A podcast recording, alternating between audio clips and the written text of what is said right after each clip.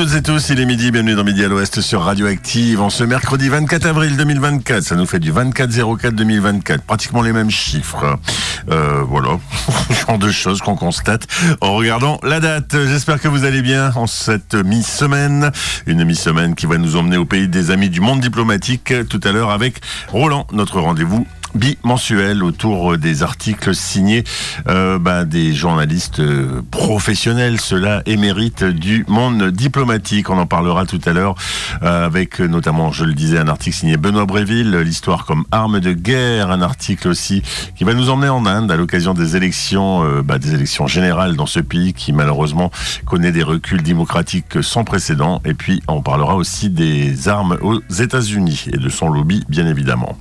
Rassurez-vous, on va pas le faire de manière glauquissime, on va le faire avec euh, quand même tout le talent et aussi euh, le recul que notre professeur d'histoire préféré aime bien euh, vous mettre à l'antenne. En attendant, c'est aussi avec deux voix que vous connaissez sur Radioactive que nous avons rendez-vous. On va commencer par Noélie qui nous accompagne chaque jour pratiquement sur cette antenne et que t'as froid? Oui, j'ai hyper froid, mais c'est pas grave parce que je suis très contente d'être dans à l'Ouest. Je dis ça parce que bonjour elle est un petit peu couverte avec un joli pull. Et puis on retrouve aussi euh, ah ouais carrément vas-y bam un petit peu de pub en passant. Et puis on retrouve avec grand plaisir qui a un beau pull aussi de Radioactive, c'est-à-dire Ronan qui est avec nous ce midi. Bonjour à tous. Bonjour Marcus. Et puis Ronan qui nous a préparé quelques idées de sortie si je ne m'abuse. Ah, J'ai préparé la bonne nouvelle. T'as préparé la bonne nouvelle, voilà. Parce que c'est vrai qu'avec Roland, les idées de sortie, on n'a pas forcément le temps de vous les donner. Rassurez-vous, il y en aura soit entre midi, entre 18 et 19 heures.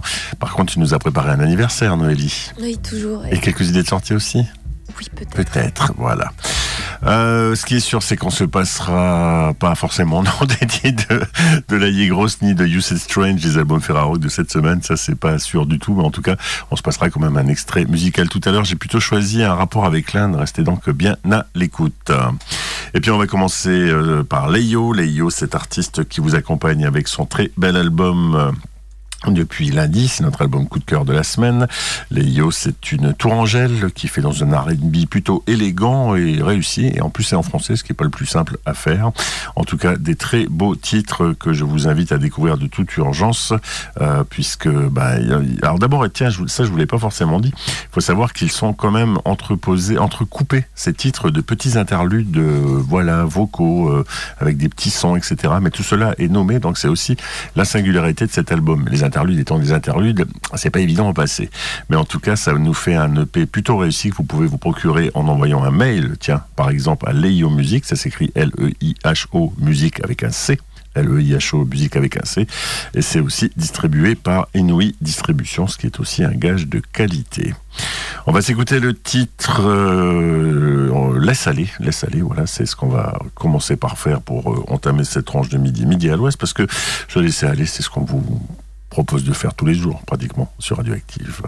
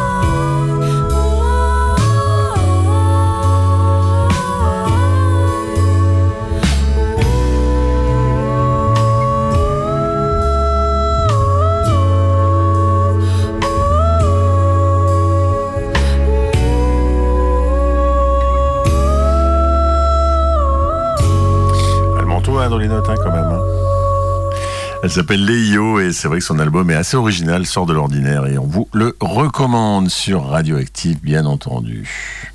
Ah, la bonne nouvelle La bonne nouvelle du jour avec euh, Ronan. Oui, bien sûr. Alors, euh, très, très, très compliqué à trouver aujourd'hui, la bonne nouvelle. hein. Mais c'est Alors- toujours compliqué à Ah ouais, trouver mais là, une bonne là nouvelle. vraiment, euh, c'était compliqué. Mais j'en ai trouvé une bonne. On va du côté de Ploua et à la fois du Maroc, pour le coup, car c'est l'association euh, à bras ouverts de Ploua qui collecte du matériel pour le Maroc. En effet, après le séisme de 2023 qui a eu lieu au Maroc, une grande collecte a été effectuée par cette association afin d'aider et d'envoyer du matériel médical dans les régions sinistrées du Maroc. C'est euh, 477 kilos de couches, 38 paires de béquilles, 29 fauteuils roulants et 55 euh, déambulateurs et des tas de vêtements qui ont été envoyés récemment avec l'aide euh, de deux camions qui ont été financés grâce à des actions telles qu'une grande bourse euh, aux vêtements organisée par l'associa- l'association afin de se mobiliser et financer ce projet coûteux. En partenariat avec l'association Al Rama au Maroc, ce sont eux qui réceptionneront les biens d'ici quelques jours et l'association continue de se mobiliser et de collecter du matériel afin d'envoyer de, bah, plus de matériel d'ici les prochains mois. Du coup, l'association, c'est euh, l'association à bras ouverts de Ploua. Donc, euh, n'hésitez pas à aller les contacter si jamais vous voulez donner du matériel ou des vêtements. Super bolo et puis c'est vrai que bah voilà le flot de l'actualité étant toujours continu, euh, on oublie qu'effectivement il y a des personnes qui sont toujours dans la souffrance, comme en Turquie d'ailleurs avec ces tremblements de terre et bravo à cette association à bras ouverts à Ploua. Bah tu vois qu'elle était belle cette Et nouvelle. oui, voilà. Elle est cherche super peu. en cherchant un peu entre des très très belles choses. Merci beaucoup Ronan. Chaud,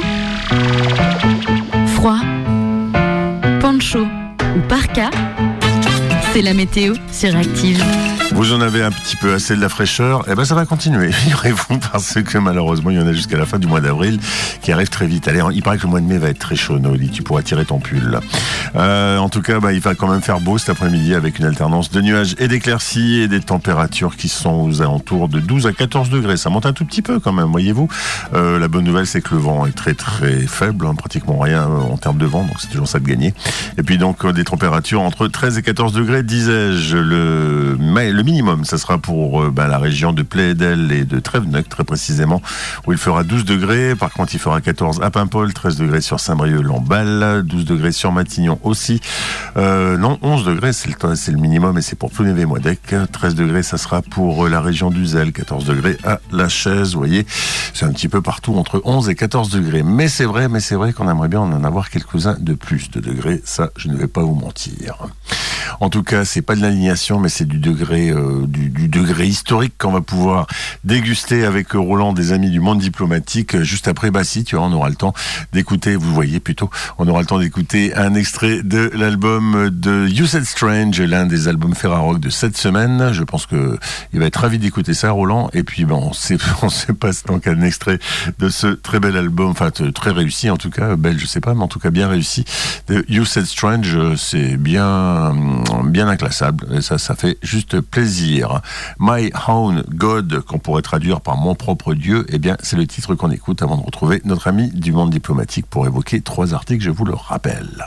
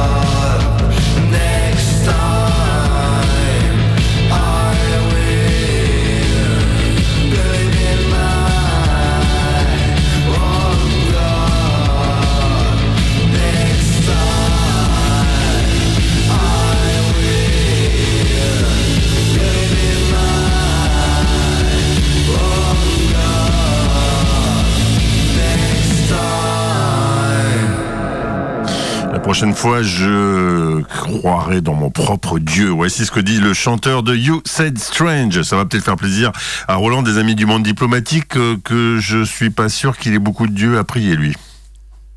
Non, pas vraiment. Il n'y pas d'atome crochu particulier, euh, que ce soit l'un ou l'autre. Bon, écoute, on va laisser ceux, à ceux qui y croient le bonheur d'y croire ou le malheur, je sais pas. Mais mon avis en la matière est très partagé. Donc euh, je sais pas de quel côté il faut que ça balance. En tout cas, on est ravis de te retrouver comme tous les 15 jours, cher Roland, des amis Et du moi monde. de même, comme d'habitude, et toi, l'équipe euh, de Radioactive, et puis nos lecteurs ou nos auditeurs. Je sais pas exactement, je crois qu'il vaut mieux qu'on dise auditeurs. Ouais, Voilà. puis ils peuvent, ils peuvent faire les deux, il n'y a pas de problème. Hein. Ronan et Noélie Ah bah oui. sont, sont avec nous d'ailleurs ce midi, euh, cher Roland. Eh ben écoute, bonjour à tous les deux, et puis euh, on va essayer de mettre en place un certain nombre de réflexions. Exactement, c'est bien tout le sel de ce rendez-vous. On va commencer par Benoît Bréville, euh, que l'on évoque souvent, mais c'est normal, il est quand même directeur de la rédaction du Monde diplomatique, et il est souvent très incisif dans ses réflexions, et là il parle de l'histoire comme arme de guerre, euh, en disant, euh, bah, pour commencer, c'est comme le jeu des sept différences, mais à l'envers, plutôt que de chercher des dissemblances sur deux dessins presque identiques, il faut repérer des points communs sur des images disparates. Éclaire-nous tout ça, Roland, bien.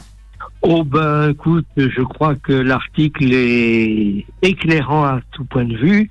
Euh, il fait évidemment référence à une actualité qui est toujours d'ac- d'actualité, c'est-à-dire la guerre en Ukraine, et euh, donc euh, en particulier, mais aussi d'autres événements, hein, que ce soit la crise des missiles à Cuba, les interventions extérieures de l'URSS euh, Berlin en 53, Budapest en 56, Prague en 68, etc. Mais aussi la guerre en Irak-Iran. Et on s'aperçoit que dans tous les cas, ou presque, euh, les dirigeants euh, accaparent une partie de l'histoire, bien sûr, celle qui les intéresse, euh, pour euh, en inondant, euh, inonder les, les différents médias. Alors, évidemment, il s'arrête plus particulièrement dans l'état actuel sur la personne de Monsieur Volodymyr Zelensky, le dirigeant euh, de l'Ukraine, et euh, il, est, il fait remarquer que ce monsieur excelle avec ses communicants à ce petit jeu qui consiste à essayer de trouver des références un peu partout dans l'histoire. Alors, c'est pas très difficile parce que si tu cherches bien, tu peux avoir des apparences de, de réalité, mais qui ne sont que des apparences. Alors, euh, Benoît Bréville a la cruauté de rappeler en la matière que euh, chaque fois que M. Zelensky fait référence à l'histoire, ben, il le fait en fonction non seulement des théâtres d'opération, mais aussi des, publics auxquels il s'adresse. Alors, par exemple, hein, face aux députés belges, il parle de la bataille d'Ypres pendant la Première Guerre mondiale. À Madrid, c'est la guerre civile espagnole. En République tchèque, c'est le printemps de. Donc, effectivement, on a toujours moyen de raccrocher ou de trouver des ressemblances parce que euh, ben, les guerres ont incontestablement, ne serait-ce que parce que quand on se tape sur la figure, c'est aussi une ressemblance, hélas. Et donc, euh, effectivement, et il a raison, euh, Benoît Bréville, de souligner que d'un côté, Vladimir Poutine, Poutine euh, considère la grande guerre patriotique de 39-45 et que les Ukrainiens sont tous des, des nazis, Oui. mais d'un autre côté, c'est des références faciles et Benoît Bréville insiste et il écrit d'une façon très claire, même le général de Gaulle fut traité de munichois pour avoir signé les accords d'Évian qui mirent fin au combat en Algérie. Donc effectivement, on trouve toujours des références plus ou moins boiteuses dans l'histoire et ça, ça permet de s'appuyer sur des trucs tragiques parce que effectivement c'est toujours des conflits antérieurs avec des conséquences importantes, j'insiste bien sûr, pour les populations. Bon, les industries de guerre florissent à chaque fois, Oui. tant mieux pour elles, tant pis pour nous. Non, jamais- ça, ça marche très bien pour, euh, pour euh, ce que tu viens d'évoquer, c'est-à-dire Ah oui, oui, de oui, l'armement. de ce côté-là, t'as qu'à voir la période actuelle, hein, on se dit que euh, on vient d'entendre que le Sénat américain vient de voter enfin une enveloppe de je ne sais combien de milliards, de dizaines de milliards pour euh, déverser des, des munitions, armes ou que sais-je encore en Ukraine. Je ne suis pas sûr que ce soit l'excellent et le seul moyen pour envisager que les protagonistes du conflit puissent envisager des négociations, non pas de paix, mais au moins de s'arrêter de se battre et peut-être d'envisager la suite. J'entendais, quelle suite Ça, ça, c'est autre chose. j'entendais un commentateur, euh, comme, ceux qu'on a évoqués il y a quelques temps, et c'est sur une chaîne publique, hein, pour le coup, c'est sur France Info tout simplement, euh, dire que bah, finalement ce déblocage de l'enveloppe va peut-être finir par obliger tout le monde à, à négocier, euh, puisqu'il faut montrer ses muscles d'une manière ou d'une autre. Et c'est vrai qu'en ce moment, on sait que bah, la Russie, aidée quand même par l'Iran et la Corée du Nord, hein, qui sont pas tout à fait des démocraties, Oui. ni la Russie d'ailleurs malheureusement, euh, pour bah oui, en ce moment est en train de vraiment euh, faire des choses pas très, enfin voilà, il est en train de m'envoyer quand même des missiles tous les jours. Euh, mais euh, je trouvais que c'était pas pour une fois si, si idiot comme une analyse, puisque euh, puisque voilà, donc c'est poser les muscles, mais pour rejoindre ce que tu disais, finalement, les- la grande gagnante de tout ça, c'est bien l'industrie de l'armement qui, voilà, elle va de toute façon s'en sortir. Ah, c'est c'est toujours la même gagnante parce que effectivement, tous les autres, ce sont des perdants. Quel que soit le côté où tu te places, ce ne sont que des perdants. Alors, euh, euh, évidemment, dans mon esprit, les principaux perdants, ce sont les populations Bien sûr, victimes des combats. bien sûr. c'est évident. Et puis euh, c'est vrai que cet article il est intéressant parce qu'il s'appuie aussi sur d'autres références. Alors pour quand on veut un petit peu euh, titiller, j'ai envie de dire l'esprit nationaliste des, populations aux États-Unis ou plutôt de leurs politiciens d'ailleurs, on parle de la guerre du Vietnam, tiens par exemple, qui est une référence qui vient. Bah oui, c'est une grosse défaite quand même, faut pas l'oublier. Euh, on parle aussi, bah, tu parlais de la bataille d'Ypres, qui a été une voilà une catastrophe pour la, Belgique tout à l'heure. Et c'est vrai que quand on est soi-même belge, eh bien, on voit très bien à quoi on fait référence. En Tchécoslovaquie, évidemment, on va évoquer l'invasion par les nazis, etc. Euh, mais euh, c'est forcément aussi titiller l'émotion, et c'est toujours ce qui revient en avant quand on. C'est toujours un peu l'ennemi, j'ai envie de dire finalement de, l'information, c'est l'émotion. Alors l'ennemi peut-être pas, mais en tout cas, on joue beaucoup sur les émotions pour euh, bah, pour aller dans le sens des des belligérants, quoi. Et bien sûr, mais dans l'état actuel des choses, et Bréville a raison de le souligner, il y a une différence énorme entre euh, quand on veut faire absolument une comparaison euh, avec la guerre 39-45 entre l'Allemagne euh, de Hitler, qui je le rappelle est arrivé au pouvoir avec une élection normale et non pas par un coup d'État, parce que quelquefois on a l'impression que c'est un dictateur, certes, c'est un dictateur qui est arrivé au pouvoir légalement, même si euh, la réalité historique défrise certains, c'est bien ça la réalité historique. Et donc, effectivement, euh, la comparaison s'arrête là parce que euh, si tant est que on parle de puissance militaire, la puissance militaire euh, de l'Allemagne euh, de 39-45 est incontestablement supérieure à celle dont dispose la Russie actuelle, ne serait-ce que par la notion de guerre éclair. Hein, on a vu euh, ce que ça donnait au moment de la l'entrée en guerre de la Russie contre l'Ukraine. Euh, L'idée maîtresse, c'était de me- mener une guerre éclair, le Kriegspiel, comme on dit en allemand, eh bien, ça s'est avéré complètement faux et euh, la guerre s'est enlisée avec euh, ben, un certain nombre là aussi de comparaisons avec la guerre 14-18, puisque les deux armées euh, creusent des tranchées, comme c'était le cas en 14-18. Hein.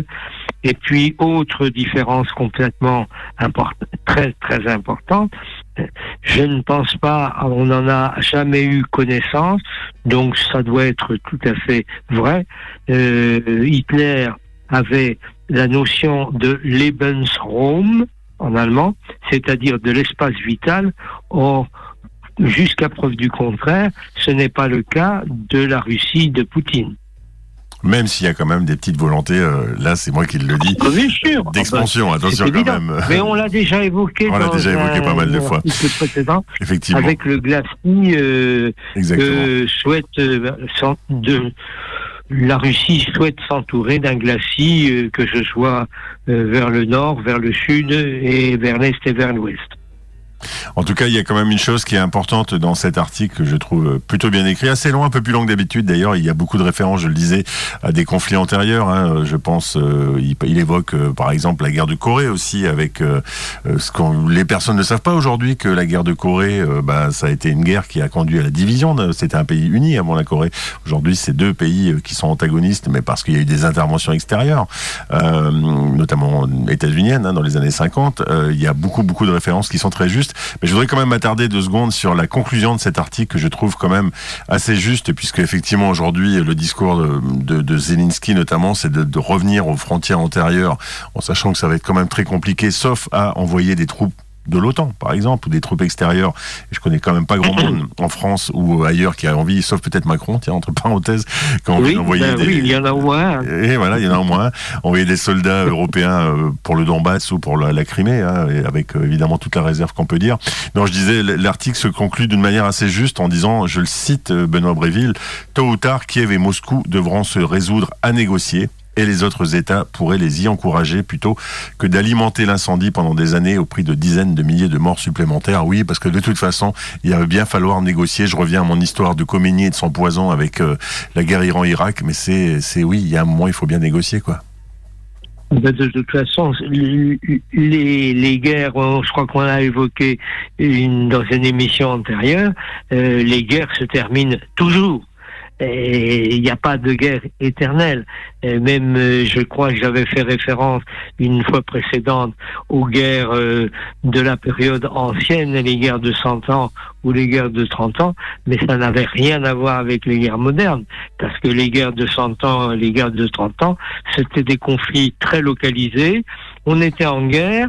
Ensuite, ben, il se passait une longue période où il n'y avait pas d'hostilité, et puis on reprenait les combats quand on avait reconstitué ses forces pour essayer de submerger l'adversaire, ce qui est une, une, utop- une utopie, puisque de toute façon, tôt ou tard, ben, il y a nécessairement un vainqueur et un vaincu, et que ce soit l'un ou l'autre, ils sont obligés de se mettre à une table de négociation et d'envisager une suite.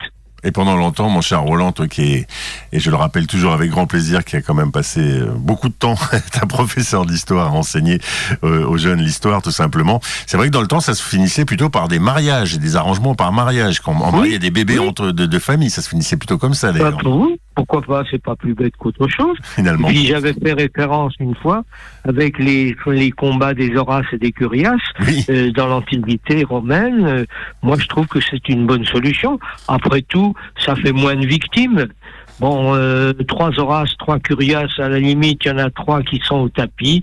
Ben oui, c'est regrettable, mais ça ne fait que trois personnes. Là, on, sur les théâtres d'opération que nous évoquons à l'instant, que ce soit la Seconde Guerre mondiale, la première à plus forte raison ou à moins forte raison, et ce qui se passe en Ukraine euh, et en Russie, c'est des millions de personnes. Ou des milliers, Des peut-être. milliers, des de encore des millions, j'espère. Il y en a beaucoup trop, ça c'est une certitude. En tout cas, l'article, il est très éclairant et il est paru dans le monde diplomatique de ce mois d'avril, tout simplement. C'est celui qui est toujours en kiosque.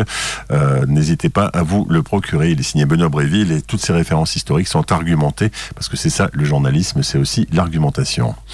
Notre pause musicale, je l'ai choisie, cher Roland, et son transition, euh, comment dirais-je, euh, instrumentale. Mais tu vas comprendre pourquoi j'ai choisi cette artiste. Elle s'appelle Anushka Shankar. C'est la petite fille d'un certain Ravi Shankar. C'est de la musique indienne, mais on va évoquer tout à l'heure l'Inde. Et je trouve que le titre est plutôt pas mal. Il devrait te plaire. Ça s'appelle Pacifica. Ah oui, au contraire.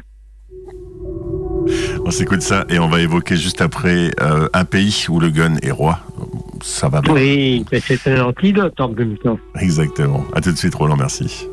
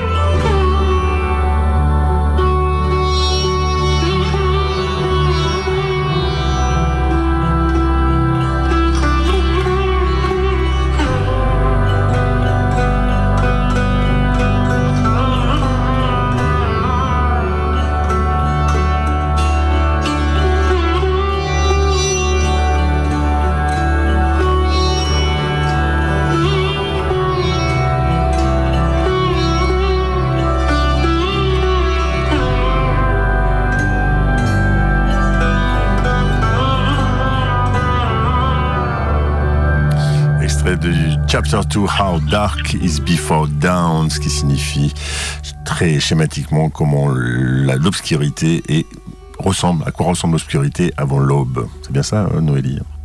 Je sais pas, j'ai pas Oui, entendu avant l'aube. Avant c'est ça, l'aube. C'est ça. Merci pour cette confirmation. Noélie, qu'on retrouvera tout à l'heure pour quelques suggestions de sortie. Quant à nous, nous sommes toujours. Il est beau, hein, ce titre, Roland? Qu'est-ce que t'en penses? Oui, oui, très beau. Pacifica et le titre il est encore plus euh, le pacifisme c'est pas tout à fait ce qui alimente le deuxième article qu'on va évoquer. Là on va partir du côté des États-Unis. Ah, c'est plutôt le contraire. avec un, un article intitulé euh, intitulé euh, le au pays où le gun et c'est vraiment le gun euh, qui est qui est cité et roi. Un article signé Maël Mariette et Franck Poupeau une euh, donc ce sont tous les deux des journalistes et sociologues enfin Maël Mariette est journaliste et Franck Poupeau sociologue très précisément paraît-il qu'il y a des millions d'armes qui circulent aux États-Unis et euh, personne ne pourra jamais les interdire ça fait un peu peur tout ça Oui, oui, oui. Puis alors c'est comme ça que moi je me suis permis de modifier dans ma tête le titre un peu. Au pays, ben il faut quand même que les gens sachent qu'il s'agit des États-Unis. Et puis euh, le gun, ben oui, euh, moi, je sais pas si tout le monde comprend immédiatement que c'est le fusil. Oh, je pense que oui. Euh, oui, ah bon? Ah ben oui, c'est vrai que par le temps qui court, euh, les, ah, euh, on croit que de- en, en France, c'est plutôt le couteau qui. Oui, un peu partout. Ah, quoique, il y a eu un récent problème avec un pistolet quelque part sur une aire d'autoroute ou je sais pas où, du côté de, du sud-ouest, hein, quelque chose comme ça. Oh. Enfin, tout le monde comprendra à qui je fais allusion. En tout cas, euh, le gun, bah oui, c'est, euh, bah c'est, oui, ça marche bien le gun aux États-Unis. Voilà, on parlait d'industrie, et bah ça marche très très bien. Euh, d'un mouvement rapide, énergique, la balle est engagée en action. Ah oui, il faut que tu nous cites ça. Ah oui, oui, oui, ça c'est bon parce que je trouve que l'entrée en matière, c'est, c'est remarquable. Hein. Exactement. La description d'un mouvement rapide et énergique, la balle est engagée en actionnant la culasse, l'arme fermement tenue en main, les deux bras tendus, le, canon pointé vers la cible, l'œil guide l'alignement des mines avant et arrière, puis dans une respiration calme, calme parce qu'il en faut, Oui. l'index appuie délicatement sur la détente, alors en une fraction de seconde, l'univers explose. Ben oui, effectivement. Et alors, la suite, à l'aide d'une paire de jumelles, Sandra examine la cible installée sur un support en bois, un grand sourire aux lèvres. Elle pose sur la table son Smith Wilson et s'éclame dans le mille, le mille. Et qui est cette jeune personne? Eh bien, une jeune aide-soignante d'origine mexicaine et qui s'entraîne depuis peu à l'arme à feu. Exactement. Voilà. C'est ça, euh, la réalité aujourd'hui. Eh bah oui, rappelez-toi qu'un certain candidat, tiens, aux cheveux, euh, le président Orange, il a était, bah, pas Trump, voilà, faut pas le nommer, euh, avait dit quand il y avait eu l'attentat malheureusement en France, bah oui, mais vous comprenez, si euh, les instituteurs ou les professeurs des écoles avaient des armes, ça ne serait pas arrivé. Bah oui, si tout le monde a des armes, il y a beaucoup moins de soucis, Roland, enfin.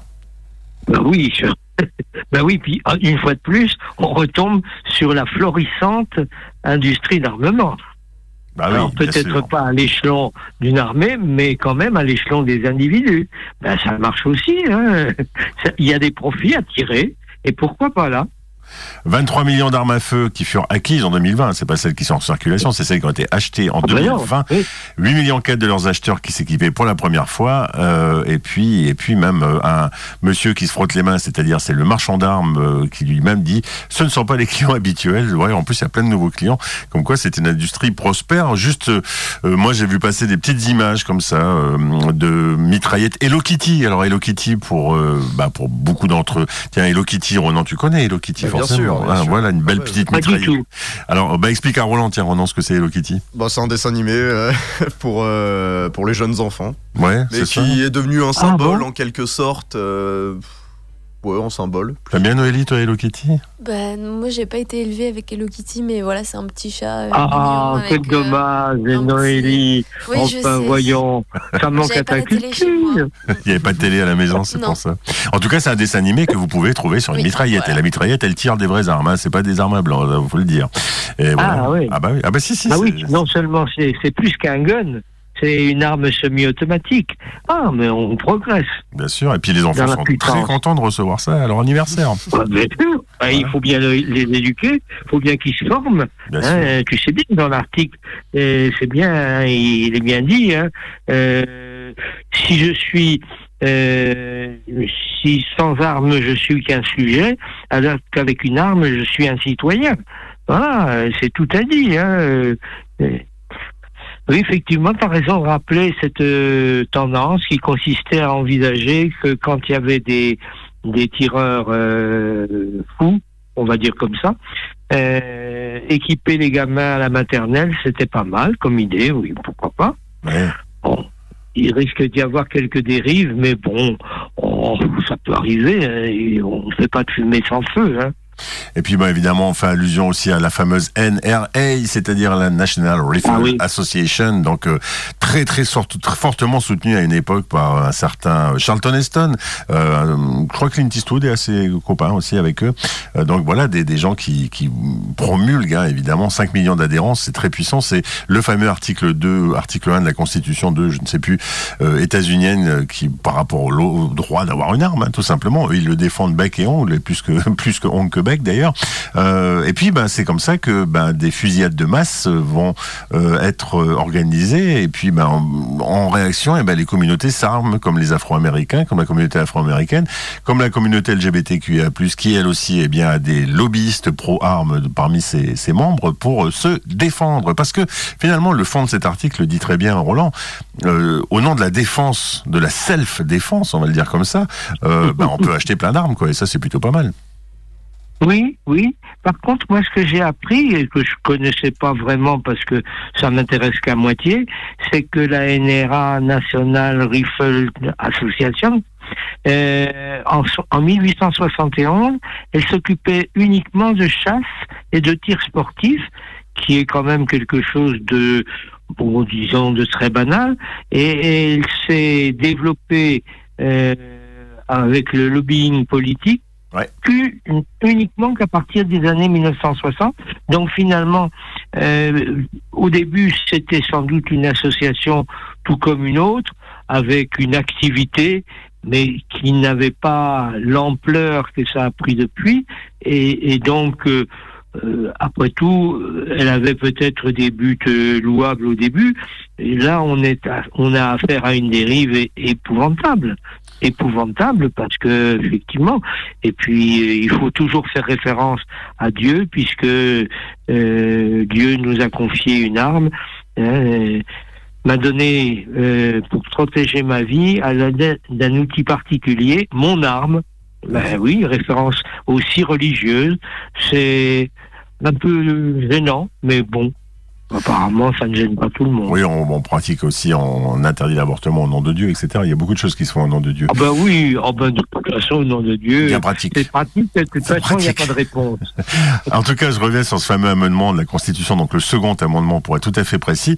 Euh, ils ont le mérite dans l'article de le citer, parce qu'on c'est vrai qu'on en parle beaucoup, Oui. mais l'article, l'article Ah il oui. est très très clair. Il dit tout simplement, je le cite, une milice bien organisée étant nécessaire à la sécurité d'un État libre, le droit du peuple de détenir et de porter des armes ne sera pas transgressé. Donc c'est bien euh, parce qu'il faut des milices pour défendre un État libre que chacune et chacun a le droit de porter une arme. hein. C'est, à méditer ça aussi. Oui, et puis euh, le terme milice, euh, moi je dois dire qu'il y a une connotation très désagréable parce que ça suppose une organisation à l'intérieur d'un État. Or, j'avais cru comprendre que une des responsabilités d'un État, c'était d'assurer la sécurité des citoyens. Il n'y a pas besoin, en plus, d'avoir une milice euh, à la solde de qui, euh, qui est financée par qui, euh, toutes sortes de questions euh, qui ne tombent pas nécessairement sous le bon sens et donc euh, qui suscitent des choses très bizarres parfois. Euh, Des mauvais souvenirs aussi en France. trop. Moi, j'aime pas trop ça. hein. Euh, Ça me rappelle un début de mandat d'un certain président de la République qui euh, certainement disposait de toutes les protections possibles et imaginables pour sa personne, mais qui avait recruté un certain personnage à titre privé. Je à l'époque, j'avais pas très bien compris, mais depuis, on a compris. Tu- Tu fais allusion à Benalla, peut-être. euh. Par exemple. Ce qui est clair, c'est que les, les, les phrases que l'on peut retrouver dans cet article sont édifiants. Et là encore, ça transcende presque même alors le bipartisme nord-américain, c'est-à-dire euh, à la fois le- les démocrates et, et les, et les républicains. Alors les républicains ont quand même été, euh, voilà, traditionnellement, j'ai envie de dire, les électeurs euh, qui sont membres de la NRA, mais pas que, pas que. Et au nom aussi d'un certain je dirais, euh, on dit euh, que je cite là un, un- un porteur d'armes qui va défendre aussi bien le droit à l'avortement que euh, le, le- comment dirais-je euh, le, le port d'armes. hein. De moins en moins de reportages hors des zones urbaines les plus progressistes, ils n'ont plus la moindre idée des réalités du pays en dehors de ces zones. Ils parlent évidemment de la presse, c'est-à-dire que vous comprenez, les démocrates euh, ne s'intéressent qu'aux villes et, et aux élites et pas à nous euh, du monde rural. On est bien obligé d'avoir des armes, c'est ce que sous-tend cette phrase. C'est le pays des cow-boys. Oui, c'est c'est- vrai que c'est un petit peu ça quand même. Il n'y a pas grand-chose de plus à dire. Quand même, je vais citer aussi euh, le point de vue de Carlos, donc instructeur d'un club de tir de Tucson dans l'Arizona, affilié à la NRA, et qui dit bien tout simplement, avec une arme, je suis un citoyen, sans arme, je ne suis qu'un sujet. À méditer là aussi, euh, voilà. Euh, D'ailleurs, Non, alors tu sais ce qu'il te reste à faire, hein. Et moi aussi, hein. Exactement. Mais bon, euh, moi j'aime pas trop ça, hein, parce que à partir du moment où tu sors tes pistolets, il y en a d'autres qui vont les sortir. Eh oui, ça sera une, une magnifique Donc, euh. En tout cas, allez lire cet article, il est vraiment bien écrit. Euh, Oui, je- oui, parce très que bien. Je, parce que voilà, c'est aussi dans le monde du, du mois d'avril. Euh, Ah, puis moi j'ai découvert, je te dis, des choses que je connaissais pas vraiment. hein. Bon, euh, c'est vrai que, comme tout le monde, on a entendu parler de la NRA, mais on ne connaît pas très bien ni ses origines, ni sa puissance actuelle. Et puis d'autre part, euh, deuxième chose qui est très claire, dans, comme tu l'as rappelé tout à l'heure, c'est le fameux amendement, parce que au là, au moins, on a sous les yeux quelque chose de très clair. L'article est signé Maël Mariette et Franck Poupeau et quand même pour euh, avant de laisser Noélie nous donner quelques petites suggestions de sortie rapide, euh, où tu parlais de Cowboy, effectivement, euh, ça a beaucoup beaucoup été accéléré sous le mandat d'un certain Ro- Ronald Reagan qui tient été très très bon, enfin très bon, en tout cas qui jouait souvent des rôles de Cowboy justement. Midi à l'ouest. Avec Marcus. Quelques idées de sortie, c'est avec Noélie et c'est tout de suite avant de retrouver Roland pour un dernier article qui va parler d'Inde et de maudit notamment. Ouais, on va faire ça rapidement. Euh, avec, euh, bah, justement, on parlait du, du cirque Galapia. Oui, Ils organisent euh, leur super événement Popcorn. Et en fait, c'est euh, du 25 au 28 avril. Tout un tas de- d'ateliers autour de la danse, autour du cirque, du théâtre, de la musique. euh, et aussi beaucoup de, beaucoup de représentations. Et ça se passe du coup du côté du cirque Galapia. Bah, par exemple, vous pouvez apprendre l'improvisation, l'harmonica, apprendre les petits rouages euh, du théâtre de l'opprimé, le ballon acrobatique, le lancer de hache, etc. Donc euh, voilà, il y a tout un panel de découvertes autour de, de l'art euh, du côté de ce cirque. Pas mal, comme je le disais, de, spectacles de cirque proposés. Et, et, et voilà. C'est une belle idée de sortie. Et euh, oui, je voulais parler aussi de Jazz au Château parce que c'est Oui, très bientôt. bien. Il y a beaucoup de propositions euh, gratuites. C'est du côté de Saint-Quay et de Trévenoc. Et euh, voilà, beaucoup de représentations de jazz. jazzochâteau.com, hein, je crois tout. Jazz au- oui, tout est, on peut tout retrouver sur jazzochâteau.com et sinon le- tous les petits flyers à des prix, bah, franchement, ça va. Ouais, c'est ça. des belles qualités Super haute concert, qualité de concert. ouais, il y a des concerts à 25 euros, etc. Mais il y a aussi ça, beaucoup de propositions gratuites. Jusqu'au 5 mai. Et puis ça se finira d'ailleurs par les écoles de musique qui Ouais. vont jouer ensemble euh, des, des œuvres de jazz. Et ça, c'est aussi une très très belle nouvelle. Tout ça, c'est du côté de Tréveneuc, un très bel endroit. Puis on n'oublie pas les Istrata aussi ce week-end. Ça, on vous offrira des places ce soir dans Active Yourself. On revient à l'Inde avec Roland, euh, sur des amis du monde diplomatique, l'Inde qui vote ces temps-ci. Euh, tiens, la plus grande Oui. démocratie du monde a un peu du plomb dans l'aile, hein, quand même. Sans mauvais jeu de mots. Ben oui, euh, peut-être la plus grande démocratie du monde, euh, mais euh, malgré les affirmations de Monsieur notre journaliste bien aimé, euh, comment il s'appelle, François Vert, malgré tout, euh, démocratie, on peut se poser des questions, et c'est vrai que l'article commence par quelque chose euh, de très concret. Hein. Imagine-t-on Washington découvrant que Pékin projette d'assassiner des opposants sur son territoire sans que l'affaire produise davantage quelques vaguelettes diplomatiques? Ben, c'est ce qui s'est produit à New Delhi en novembre dernier. hein. donc, euh, effectivement, les services secrets indiens visant à éliminer des opposants sikhs aux États-Unis et au Canada. Voilà. Euh, Mmh. de Bah. toute façon, Modi, parce que son portrait, on n'en parle pas beaucoup hein, de Narendra Modi, mais ça fait quand même des années Non, maintenant qu'il est au, gouvernement. Lui, il a été quand même gouverneur du Gujarat et, et son principal fait d'armes, entre guillemets, c'est d'avoir euh, soutenu les programmes anti-musulmans dans, dans ce pays-là et c'est comme ça qu'il est devenu, Oui. entre guillemets, populaire. quoi.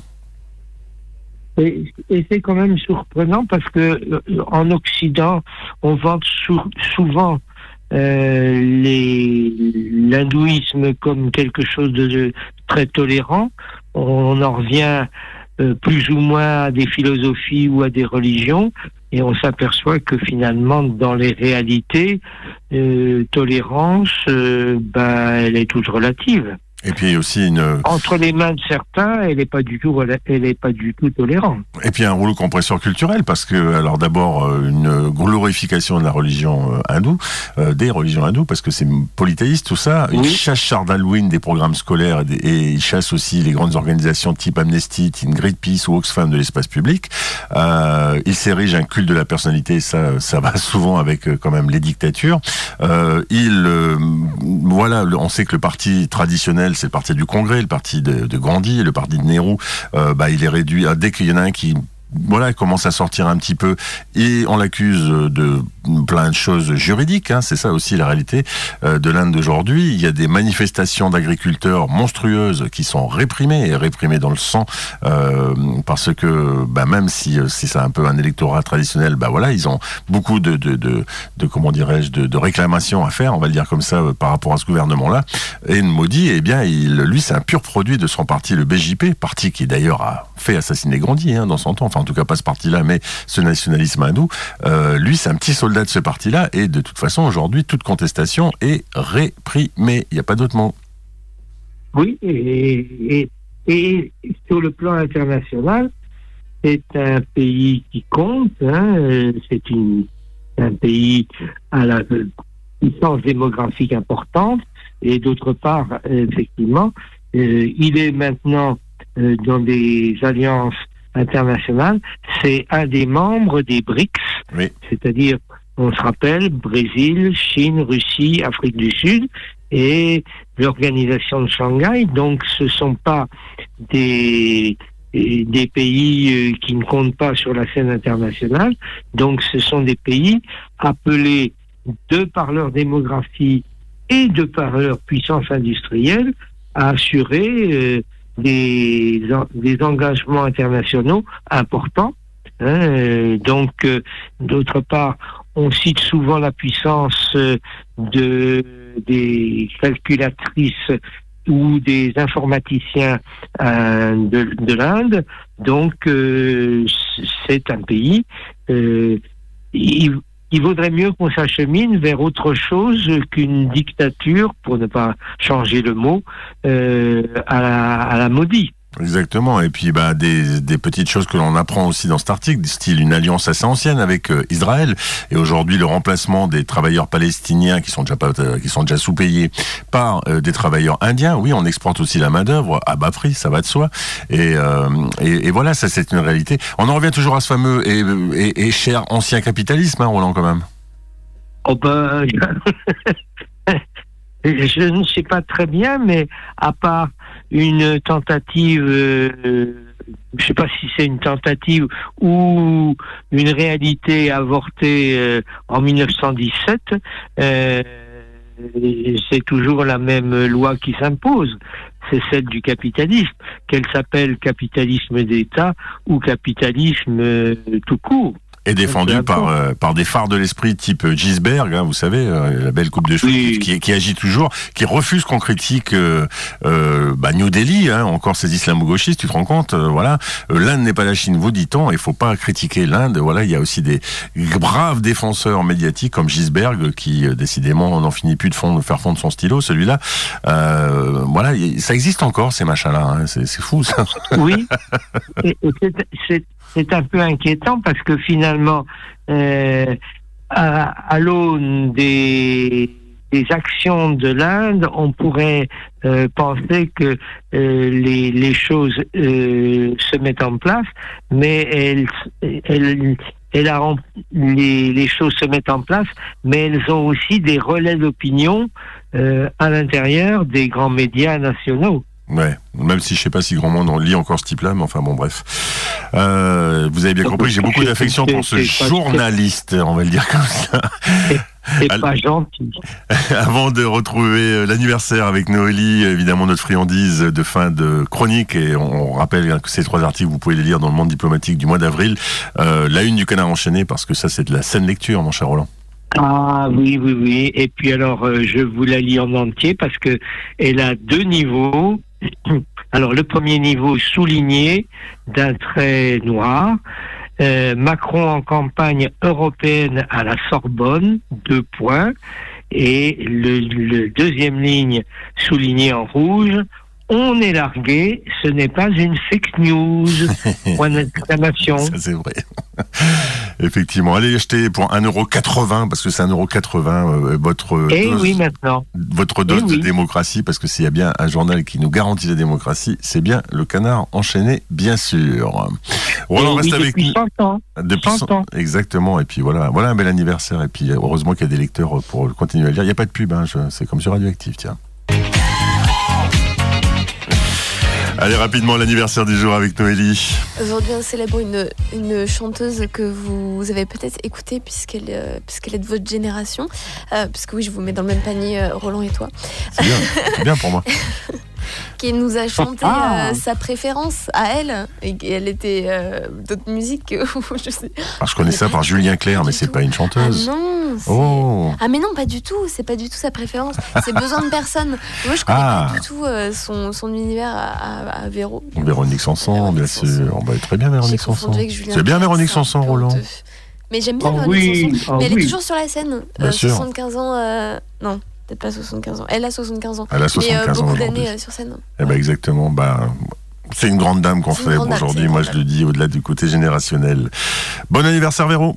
Bon anniversaire. Et puis, Roland, je te souhaite une très belle quinzaine. Euh, oui, une quinzaine, oui, si c'est. Ah non, nous aussi, et moi aussi, je vous souhaite une très belle quinzaine. Peut-être un peu plus long, parce que je Ah, crois a le 1er mai. on tombe le. Oui, c'est ça, ça va tomber le 8 mai, même très précisément. Et là, euh, tu me permettras d'aller célébrer euh, ceux qui sont morts un peu trop tôt. On se redonnera Oui. la date. En tout cas, allez lire Le Monde diplomatique oui. et écoutez ces chroniques en podcast parce que vous allez forcément apprendre quelque chose. À très vite, Roland, en tout cas. À très vite, entendu. Bonne Ro- journée. Ronan, très, Bonjour à tous. très belle journée à toi. Ben, merci, à vous aussi. Et puis très belle aussi journée à toi Noélie. On te retrouve demain autour de ce micro. On parlera d'emploi et de formation avec le Greta des Côtes d'Armor qui sera bien présent, je vous le garantis, ce coup-là. Allez, bel après-midi à toutes et tous. Je vous retrouve à 18h ce soir dans Active Yourself.